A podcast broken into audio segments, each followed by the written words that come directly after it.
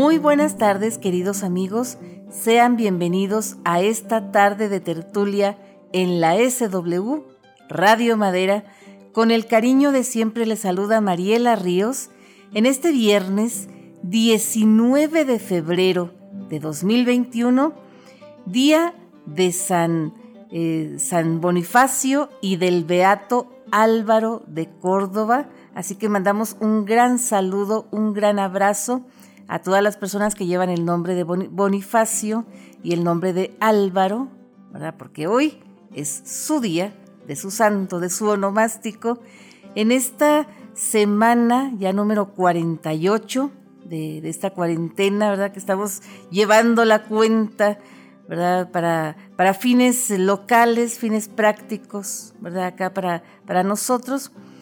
Pero también, queridos amigos, estamos en la primera semana de cuaresma, fíjense nada más, y seguramente, muy seguramente, se va a acabar primero la cuaresma que la cuarentena, ¿verdad? Eso no, no nos quepa la menor duda, pero nosotros continuamos, continuamos con esta serie de programas que hemos venido realizando desde que comenzó el mes, ¿verdad? Porque este mes de febrero es un mes muy especial en este año 2021, ¿verdad? Porque, pues sí, todos los años es aniversario que, del, del abrazo de Acatempan, todos los años es aniversario de Vicente Guerrero, pero resulta que en este año es nada más y nada menos que el 200 aniversario, el bicentenario de la consumación de la independencia mexicana y justamente en esta serie de programas que hemos venido realizando,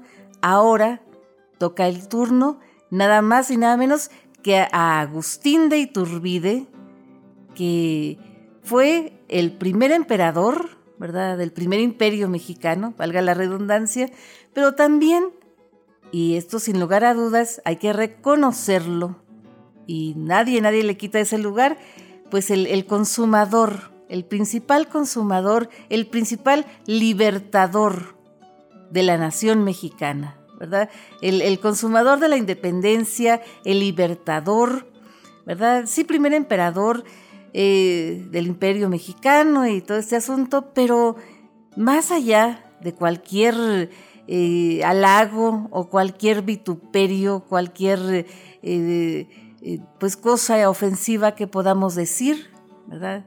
Y sin, excedernos ni en halagos, ni en, eh, ni en insultos, ¿verdad? Pues simplemente vamos a hablar de Agustín de Iturbide, el, el ser humano, ¿verdad? Porque todos, todos los héroes, todos los próceres de la historia universal, no solamente la historia mexicana, ¿verdad? Todos, todos no son héroes ni villanos, ¿verdad? La vida de repente los pone y nos pone a todos en, ese papel, ¿verdad? Tanto de, héroes o de villanos, según nos toque, ¿verdad? Según toque la circunstancia, pero indudablemente que debemos nosotros de tener muy en cuenta que primero que nada, tanto los próceres como nosotros, ¿verdad?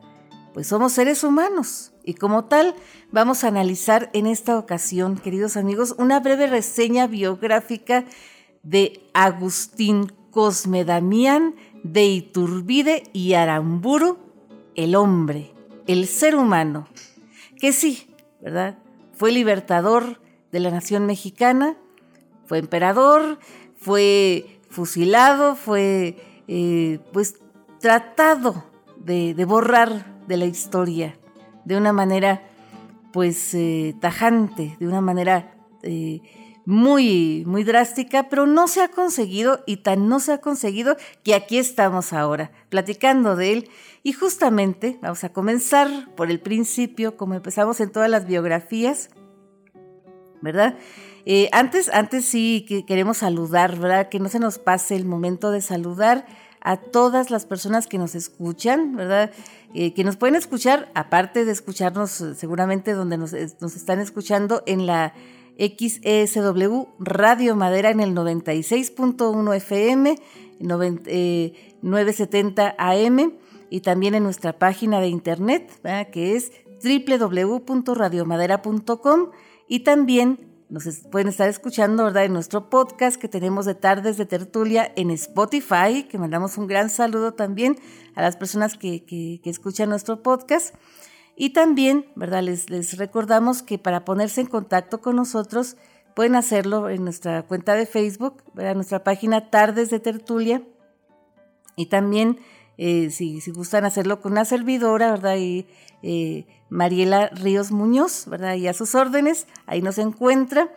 Y también, ¿verdad? Eh, ahora sí, sin más preámbulos, vamos a comenzar, porque esta, esta tarde de tertulia viene muy cargada de muchos datos y muchas cosas muy apasionantes, que ya dijimos el nombre completo de Agustín de Iturbide, fue Agustín Cosme Damián de Iturbide y Aramburu, que muchas fuentes, mucha gente lo mencionan como Aramburu, pero no, ¿verdad? Es Aramburu, el apellido.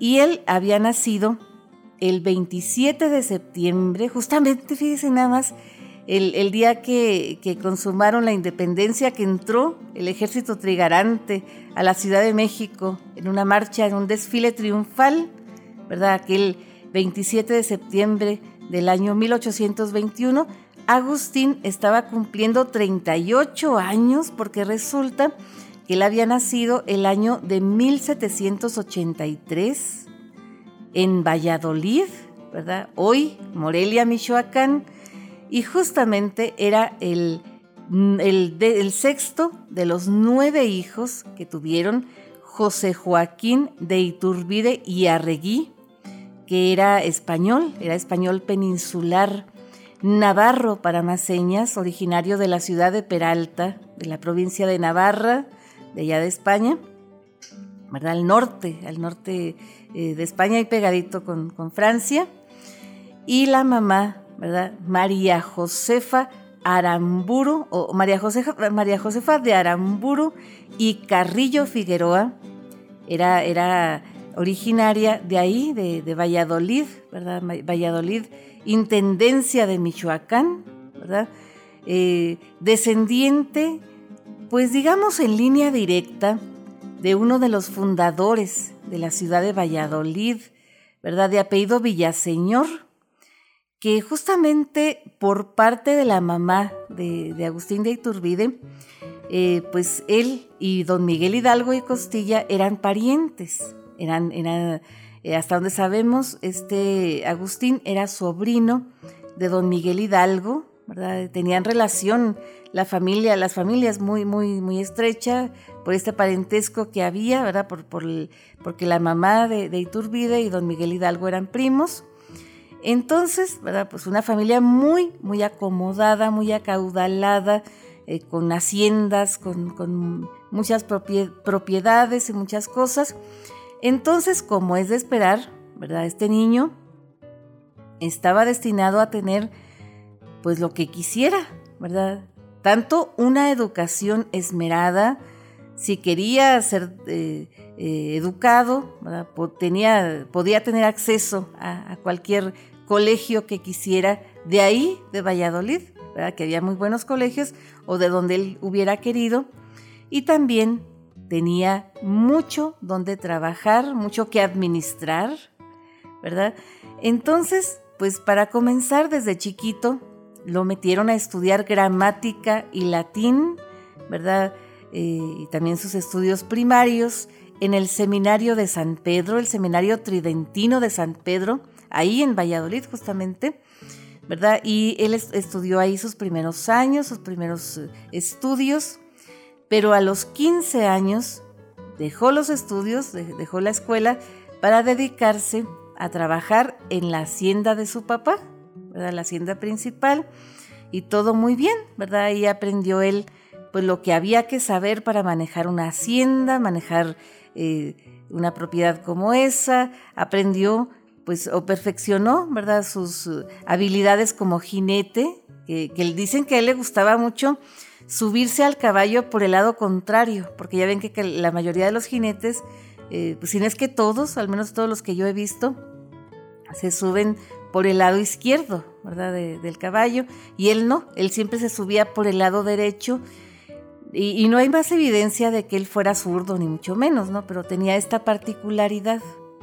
Una particularidad que algunos años, 40 años o treinta y tantos años más tarde de que aprendió a montar, pues le costaría la vida, ¿verdad? Pero eso lo vamos a platicar más adelante, porque déjenme les cuento, queridos amigos, que también, eh, pues sí, estaba muy, muy contento él administrando ahí y trabajando en lo que algún día iba a ser suyo, ¿verdad? Así, este, pues poniéndose al corriente, pero también abrazando la carrera militar, ¿verdad? Desde bien jovencito, porque resulta que a finales del, siglo XVIII, eh, más o menos por allá por 1790, más o menos en esas fechas, el, rey Carlos III, ¿verdad? El que, el que está montado en el famoso caballito, ese caballito que limpiaron y que se, despintó en la Ciudad de México, ¿verdad?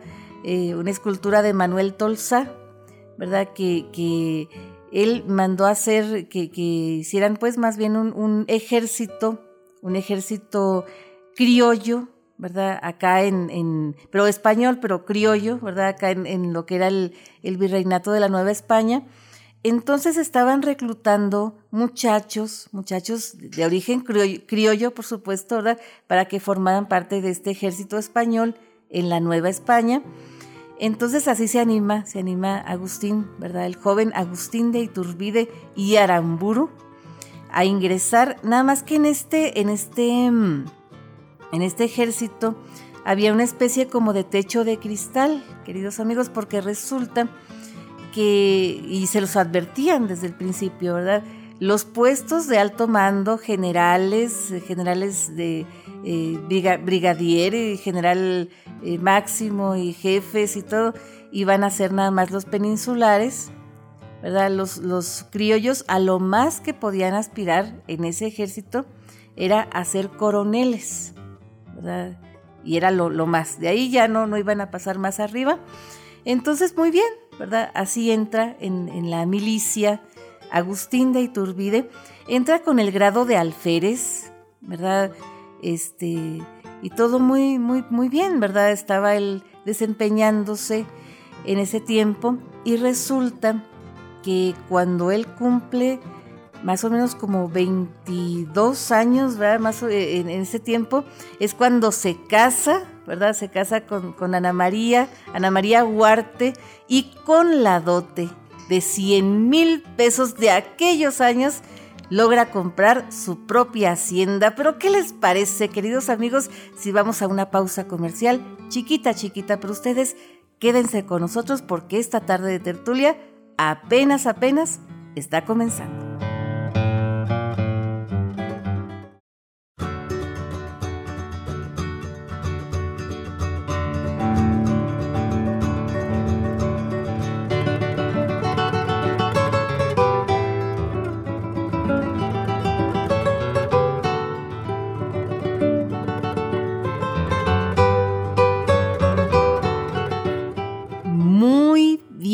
Queridos amigos, ya estamos de vuelta aquí en esta tarde de tertulia, en esta serie de tertulias, digamos, mm, eh, en este bicentenario de la consumación de la independencia mexicana, pues hablando, hablando de estos, de estos individuos, de estos libertadores, ¿verdad? Eh, y ahora toca el turno, nada más y nada menos que a Agustín de Iturbide, el consumador de la independencia y el primer emperador ¿verdad? Del primer imperio mexicano.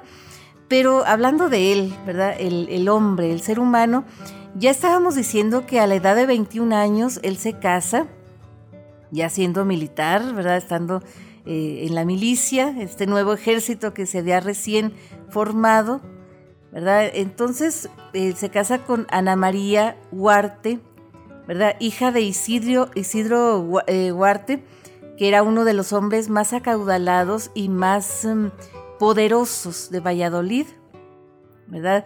Una familia muy, muy especial. Y se dice que aunque este matrimonio no fue un matrimonio arreglado, pues eh, sí podría decirse que fue un matrimonio, pues también con cierto interés, ¿verdad? Por parte de, de, este, de Agustín, o por lo menos de su familia, ¿verdad? Eh, porque pues sí había cierta, cierta, cierto romance, ¿verdad? Esta muchacha, Ana María, tenía 19 años cuando se casaron, ¿verdad? Y con la dote que le dieron a ella de 100 mil pesos de aquellos años, ya lo estábamos diciendo, ¿verdad? Antes del, corte, pues eh, este eh, Agustín compró su primera hacienda propia de él, ¿verdad? La hacienda de Apeo, ni más ni menos, ¿verdad? Una hacienda muy famosa ahí en Michoacán. Entonces, ¿verdad? Con, Ana María, ¿verdad? Este, este matrimonio, tuvieron 10 hijos. Eh, de hecho, cuando, cuando Agustín de Iturbide muere, eh, por allá por 1824, a los 40 años y 9 meses, bueno, estaba a punto de cumplir 40 años con 9 meses, ¿verdad? Este, deja a la esposa embarazada del décimo hijo, ni más ni menos. Entonces, pues imagínense nada más, ¿verdad? era uno tras otro. Eh, y resulta que, pues él estaba en la milicia, estaba combatiendo, ¿verdad? Todavía no, no estaba, no estaba la, la, guerra de independencia, pero ya había, había ciertos um, brotes, ¿verdad? Porque luego de, de, que entra el, siglo XIX, ¿verdad? Pues llega Napoleón Bonaparte, invade eh, España y Portugal. Los reyes de Portugal huyeron, pero los de España no tuvieron esa suerte, ¿verdad? Entonces quitaron, quitaron a a, este, a, Carlos III y a su hijo Fernando, ¿verdad? Fernando VII, estaban este, peligrando ¿verdad? Este, este asunto. Entonces, pues estaba la, milicia muy, eh, tenía que estar muy, muy a las vivas, ¿no? Porque se estaban formando de, en todo el continente americano, todas las nuevas tierras, el nuevo continente, se estaban formando estas juntas de gobierno para preservar, ¿verdad? Estos territorios eh, para la corona española, ponerla a salvo, ¿verdad? Y algo así se quería hacer aquí en México eh, en un principio, ¿verdad? Para, para que no cayera en manos de, Napoleón Bonaparte ni del hermano, ¿verdad? José, José Bonaparte, que estaba eh, pues en calidad de rey, ¿verdad? En, España, de, gobernante.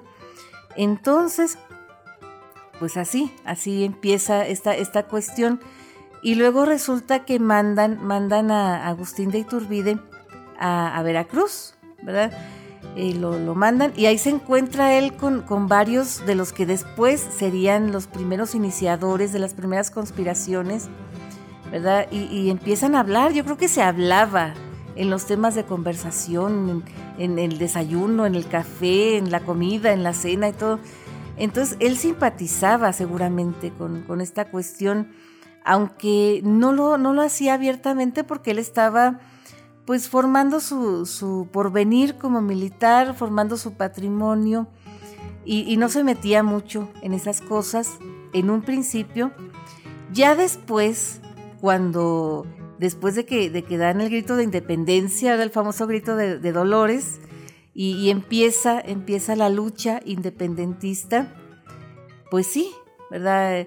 Eh, este Em, Miguel Hidalgo le manda una carta a, Agustín para invitarlo, invitarlo a unirse al ejército insurgente con el grado de general, comandante general, puede ser, que no sé qué, pero tal vez lo estaba pensando, muy seguramente creo yo, en lo personal, pero luego viene eh, la toma de la alóndiga de Granaditas, ¿verdad? Que que tuvo una resonancia muy, muy negativa, ¿verdad? Que sembró el pánico, sembró el terror en las buenas conciencias de las ciudades vecinas, de ahí del Bajío mexicano, ¿verdad? Entonces, cuando andan en estas tomas, ¿verdad? Después de la toma de la, de la Alhóndiga de, de Granaditas en Guanajuato, y que van a Valladolid, ¿verdad? Justamente en, septiembre, a finales de septiembre de 1810, que llegan a Valladolid, se encuentran una ciudad con una guarnición muy disminuida, ¿verdad? Y, se encuentran un jefe de la guarnición llamado Agustín de Iturbide, jovenazo, ¿verdad? Militar jovenazo, eh, que, previamente había sido invitado a unirse a los insurgentes, primo o sobrino, mejor dicho, de, de Miguel Hidalgo, que al verlo venir, ni siquiera se le enfrenta. No le entrega la ciudad porque no fue una entrega, fue simplemente que dejó la plaza, huyó, huyó con sus soldados que tenía ahí eh, eh, guarneciendo La, ciudad y, se fue a la Ciudad de México, ¿verdad? Y les dejó, dejó libre Valladolid. Y ya después, en el Monte de las Cruces, le toca enfrentarse, ¿verdad? En la batalla del Monte de las Cruces, pero no estaba él a cargo, no estaba él al mando, eh, este Iturbide. El, que estaba al mando era el general Torcuato Trujillo, ¿verdad? Cuando, cuando en esta batalla, y fue la única batalla que combatió, ¿verdad? Contra las, las huestes de, que comandaba Miguel Hidalgo. Después, ¿verdad? Se fue ganando la confianza, la confianza de sus superiores, ¿verdad? Con, con muchas batallas, derrotando ¿verdad? Derrotando a, los, a los insurgentes, derrotando al mismísimo, este, al mismísimo José María Morelos, que fue el único, el único capaz de hacerlo, ¿verdad? Porque era paisano, era paisano de este, de, de, Morelos y lo, y lo conocía de, alguna forma, la forma de, ser, la manera de ser, ¿verdad? De los vallesoletanos, como les, les llamaban antes a los de Valladolid, vallesoletanos. Entonces decían que para derrotar a un vallesoletano como, como Morelos, pues tenía que ser otro vallesoletano, ¿verdad? Como Iturbide. Y solamente, eh, gracias a esto, ¿verdad? Pues es, este, derrotado y capturado, ¿verdad? Y después, pues sí, todo muy bien, ¿verdad? Llega a Coronel, ese techo de cristal que tenían los criollos en, el ejército eh, realista, el ejército español en Nueva España. Pero luego, eh, pues eh, en una conversación que tiene él con un amigo suyo llamado Vicente, Vicente Cerizola, ¿verdad?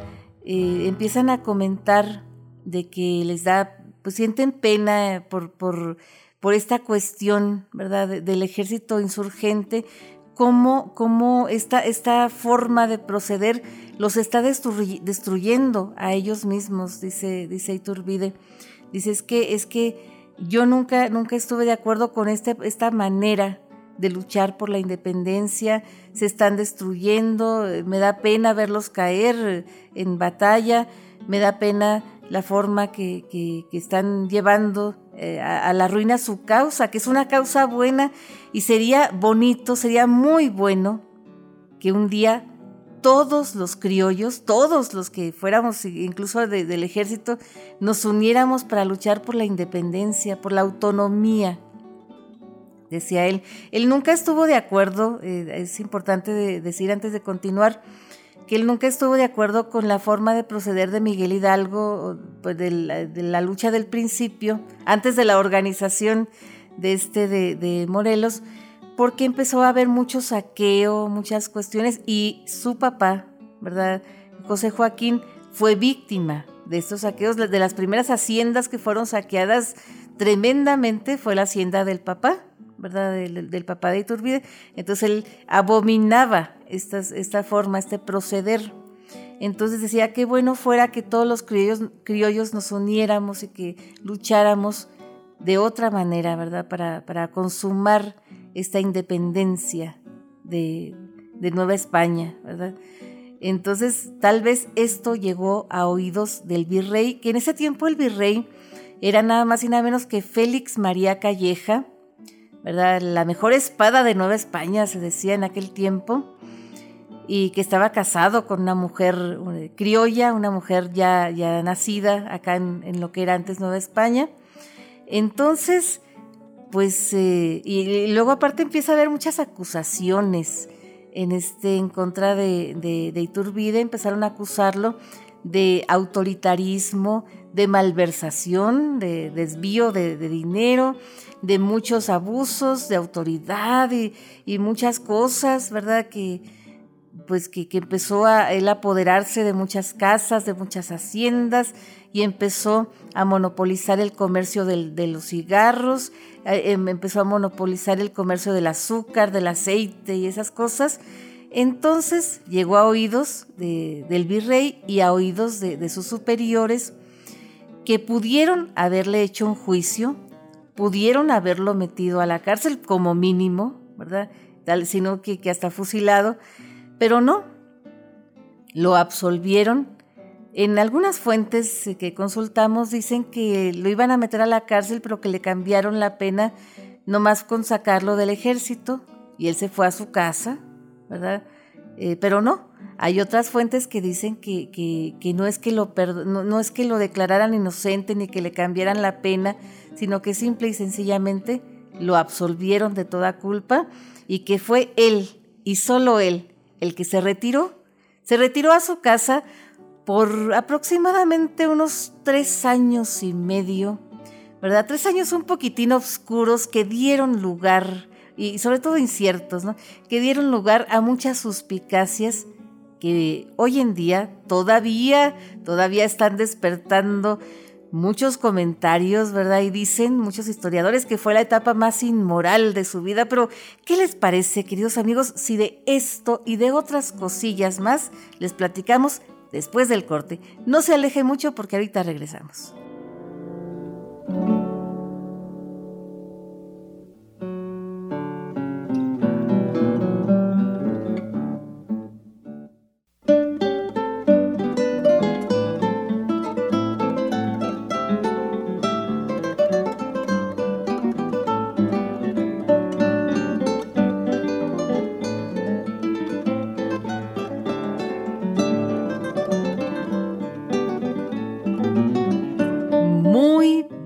Queridos amigos, ya estamos de vuelta aquí contando una breve reseña biográfica de Agustín de Iturbide en su aspecto más humano, ¿verdad? sí, hablando de su vida como militar, de su vida como político y esas cosillas que, que pues también no, no, no podemos dejar de platicarles, pero también la cuestión humana, ¿verdad? La cuestión del el hombre. esas cosas que a nosotros nos encantan, ¿verdad? Los secretos de alcoba y esas cosas que, seguramente se van a, a, seguir platicando en este año, en este bicentenario de la consumación de la independencia mexicana, de aquí a septiembre, a seguirse platicando de estas cosas, ¿verdad? Y también en esta ocasión, queridos amigos, estábamos contando que la etapa más incierta y más oscura de la vida de Agustín de Iturbide fue cuando él deja el ejército por allá por 1816 y de aquí a que lo volvieron a llamar, ¿verdad? A finales de 1820, ¿qué hizo esos últimos, esos eh, tres años, esos, ese, ese tiempo? ¿verdad? Esos casi cuatro años, ¿verdad? ¿Qué, hizo de su vida? Hay unos que dicen que se, fue, se fue a su, a su casa, a su, a, su hacienda, y otros dicen que, estuvo en la Ciudad de México calmadito, digamos, analizando la situación, ¿verdad? Analizando cómo llevar a cabo y, llegar a buen término eh, esta, esta eh, pues, consumación de la independencia porque él sí, sí estaba muy comprometido con eso que había dicho, ¿verdad? De que se unieran tanto los, los criollos eh, realistas y, los insurgentes y toda esta cuestión para, para la causa común, ¿verdad? La independencia, la autonomía, decía él, ¿no? Porque sí, pues los independentistas ya estaban luchando hasta por una república, ¿verdad? Porque, porque Morelos ya, ya, hablaba de una república, hablaba de separarse de la corona española de plano, ¿verdad? Pero los, los realistas, los, los eh, criollos como, como Iturbide, pues pensaban aparte de separarse de la corona, porque pues sí veían esta, esta cuestión eh, de repente muy necesaria, pero también hablaban de, más que de, república o de imperio o la otra cosa que fuera, pues de una autonomía, de, de formar una nueva nación, ¿verdad? No, no estaban tan aferrados a la cuestión republicana como, como, como los insurgentes. Entonces él estaba viendo que, que después de la muerte de, este de, Morelos, pues ya estaba muy reducida la, la, lucha, ya veía esta, esta resistencia, ¿verdad? Con la guerra de guerrillas, que incluso muchos daban por muerto a, este Guadalupe Victoria y, que otros pues andaban luchando así como, como no, no, no con un gran jefe, ¿verdad? Un gran general como, como este, como Morelos. Entonces, pues él, él este, estaba analizando esta situación y hay, hay, hay un libro, ¿verdad? Que eh, ha servido como fuente a muchos historiadores, tanto del siglo XIX como del siglo XX y todavía, ¿verdad? Se, se dice que en el siglo XXI tiene mucho peso este librillo, ¿verdad? Un librillo que no es un libro grueso, ni mucho menos, ¿verdad? Es un libro de Vicente, Vicente Rocafuerte, ¿verdad? Que, que, este, que, que se llama El bosquejo de la revolución o, el bosquejo de una revolución en México, ¿verdad? Que ahí se, se, cuentan muchas cosas muy perversas de, este de, de, Agustín de Iturbide, se dice que, que él anduvo en ese tiempo, pues se convirtió en un hombre de, fiestas, de, tertulias, de francachelas, ¿verdad?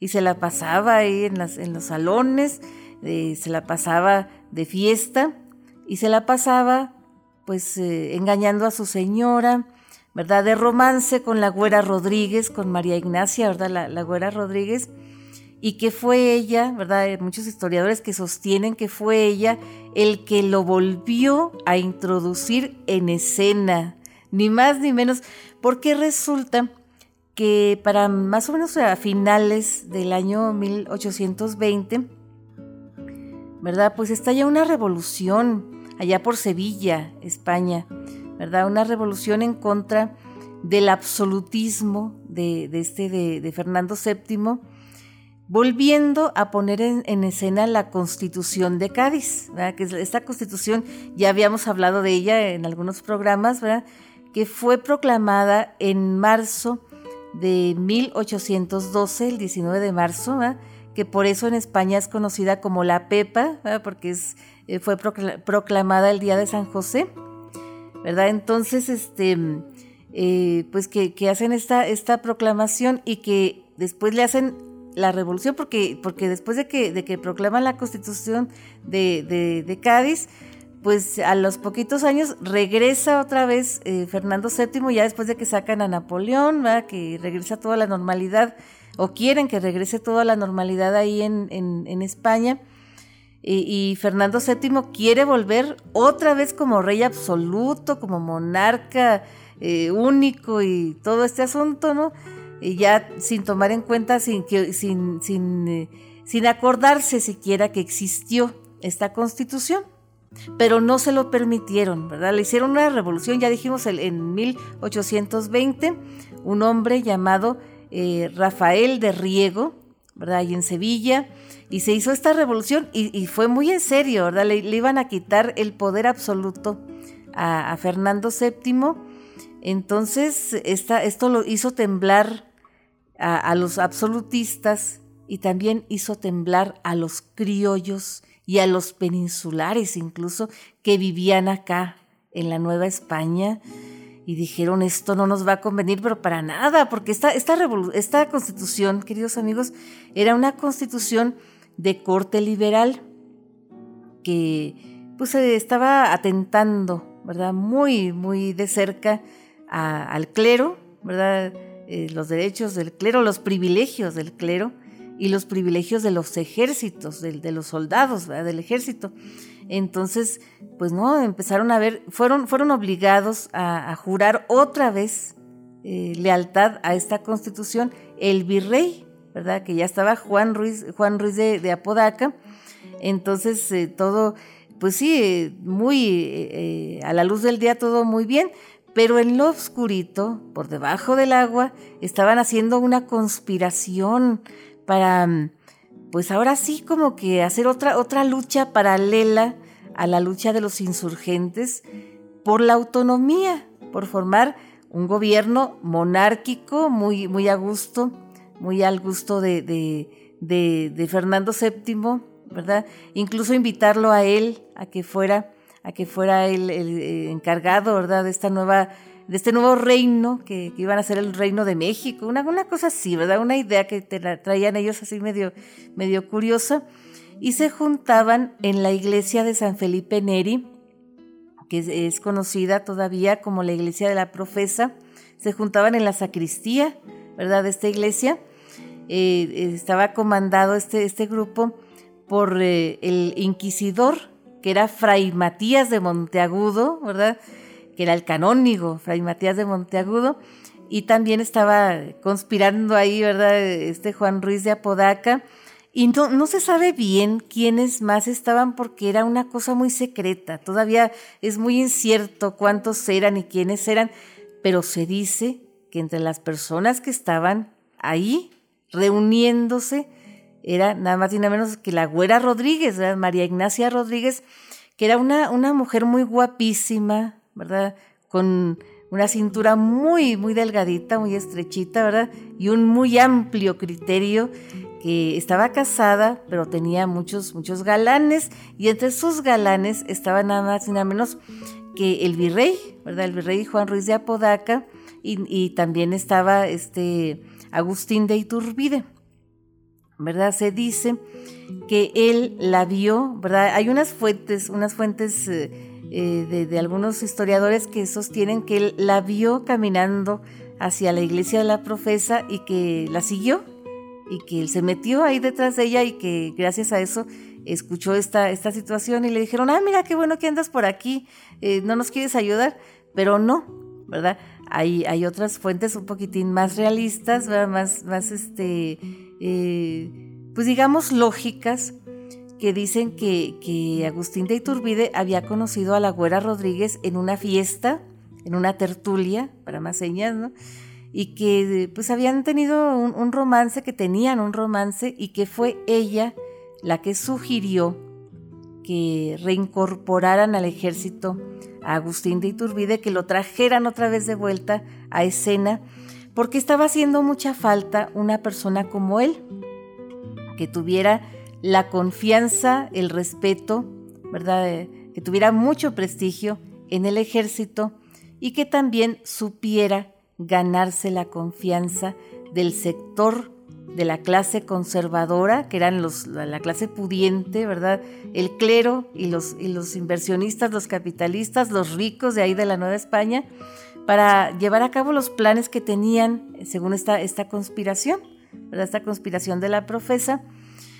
Pero resulta que, pues sí, llaman, llaman este, a, Iturbide porque el, jefe, el jefe del ejército realista en aquel tiempo en el sector sur, ¿verdad? Que era la parte más, este, fuerte, eh, donde estaban más fuerte las guerrillas de los, de los insurgentes, donde estaba Vicente Guerrero, para más señas, ¿verdad? Pues eh, este, este hombre, ¿verdad? Gabriel de Armijo, era absolutamente leal a esta nueva constitución de Cádiz, ¿verdad? Decía, es que, es que no, yo, yo no, no, no, no, no ando con estas ondas que, están en contra de, estas, de esta constitución, ¿verdad? Entonces, eh, dicen que, Juan Ruiz de Apodaca, el, virrey, lo renunció, ¿verdad? Lo hizo renunciar y lo mandó a Sevilla para siempre, jamás, y llamaron, llamaron a, a Iturbide. Iturbide aceptó, pero con dos condiciones. La primera, ¿verdad? Que me, nombren comandante general. Yo, yo no llego como, como coronel, yo llego como comandante general y, quiero también como otra condición que me pongan a mis órdenes el regimiento de Celaya que yo tenía desde antes. Muy bien, concedido todo lo que quieras. Este, estás, estás en plena disposición, De, en plena libertad, tienes carta blanca para, para hacer lo que, lo que vamos a hacer, ¿verdad? Eh, eh, le dijeron a él para hacer lo que quieras, pero, ellos pensaban que, hacer lo que, lo que ellos quisieran, pero no. Él traía otros planes y después traicionó esta, esta conspiración de la profesa y puso en práctica, ¿verdad? Y expuso el plan que él traía, que se convirtió nada más y nada menos que en el plan de independencia, que hoy en día es conocido como el plan de Iguala, ¿verdad? Y que llevó a la consumación de la independencia mexicana y a la formación del primer imperio. Pero, ¿qué les parece, queridos amigos? Si hacemos una brevísima pausa comercial, chiquita, chiquita, pero no se alejen mucho porque esta tarde de tertulia todavía no termina.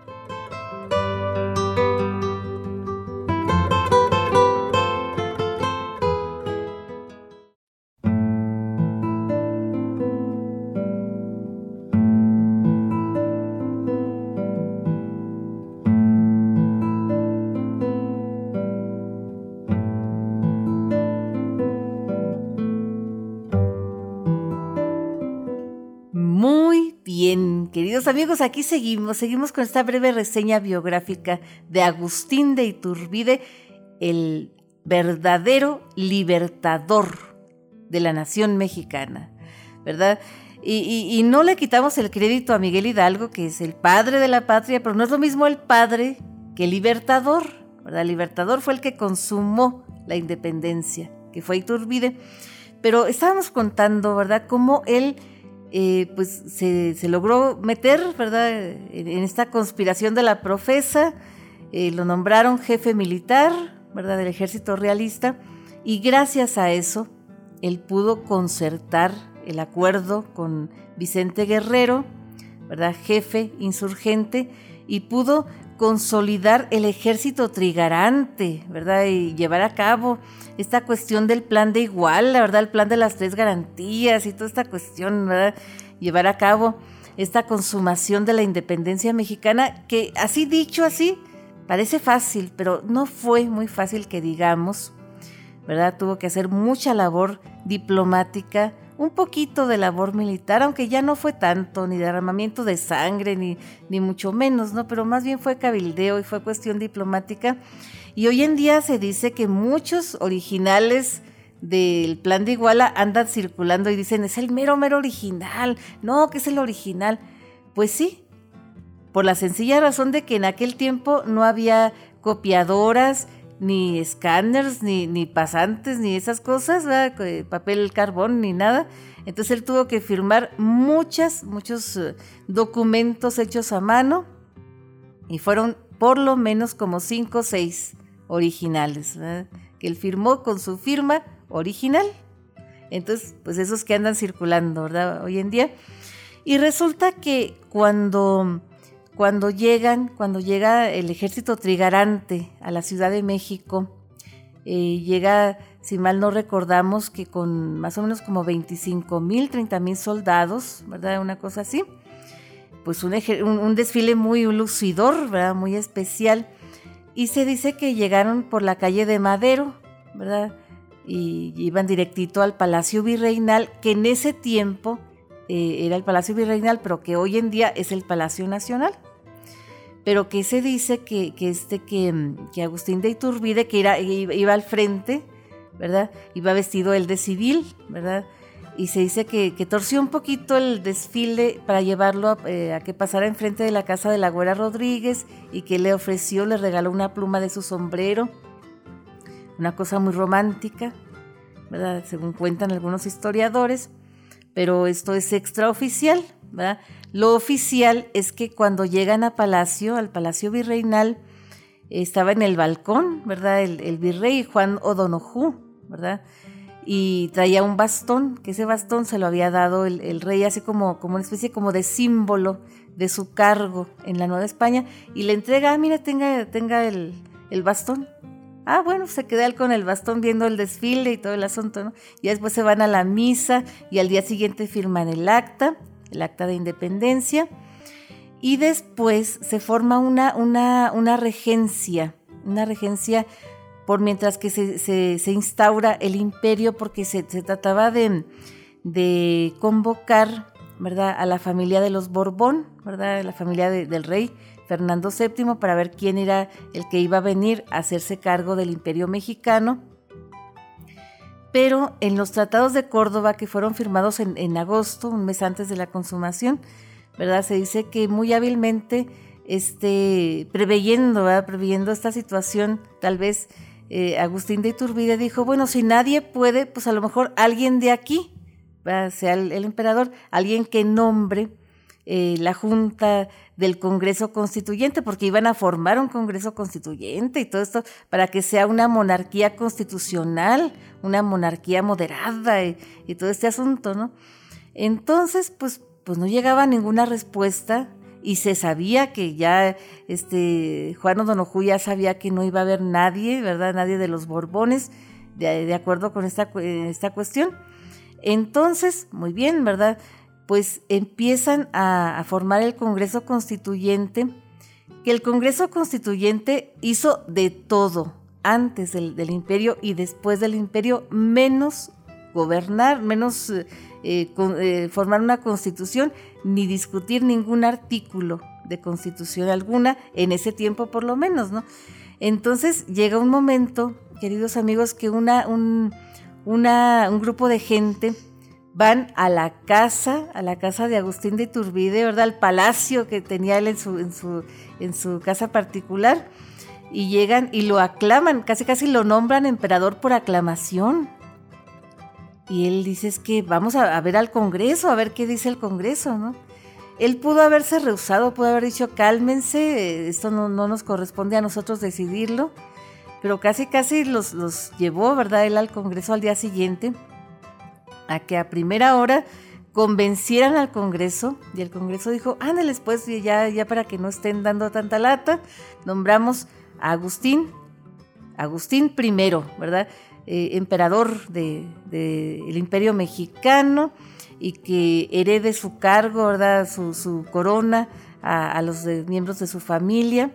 De hecho, se hizo una ceremonia de, coronación y todo el rollo, ¿no? Que duró como cinco horas, una misa solemne y todo.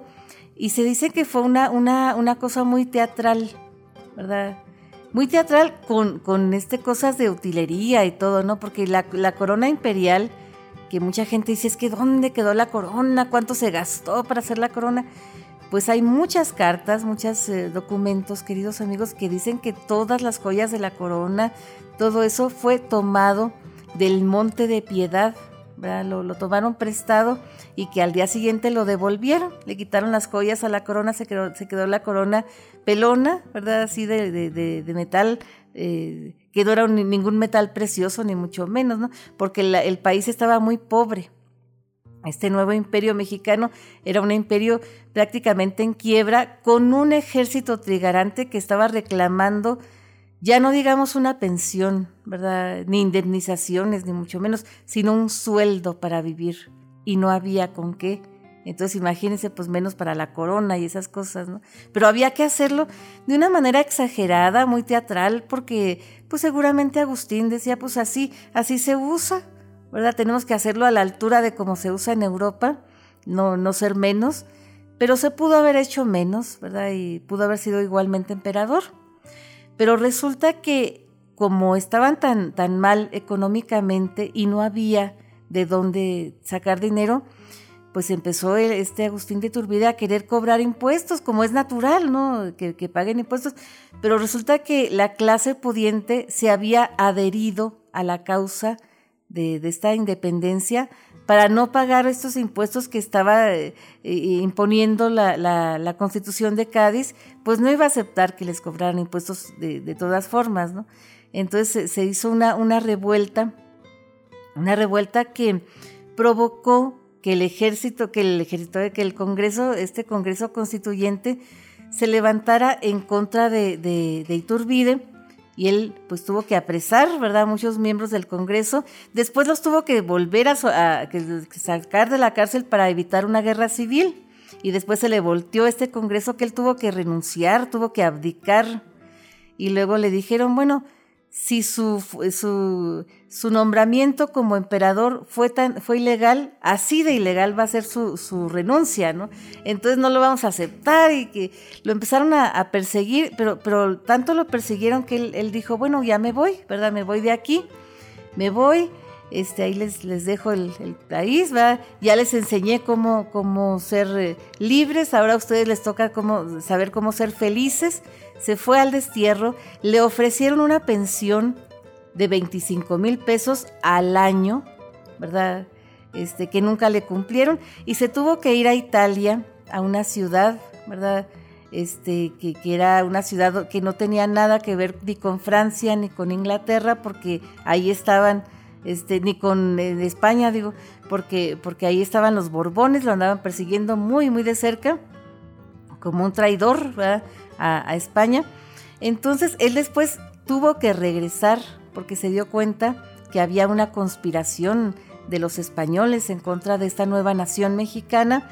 Entonces regresa en, en, en 1824, ¿verdad? Regresa al puerto de Soto la Marina, ¿verdad? Ahí en, Tamaulipas, donde es aprendido. Él ya no venía ni como emperador.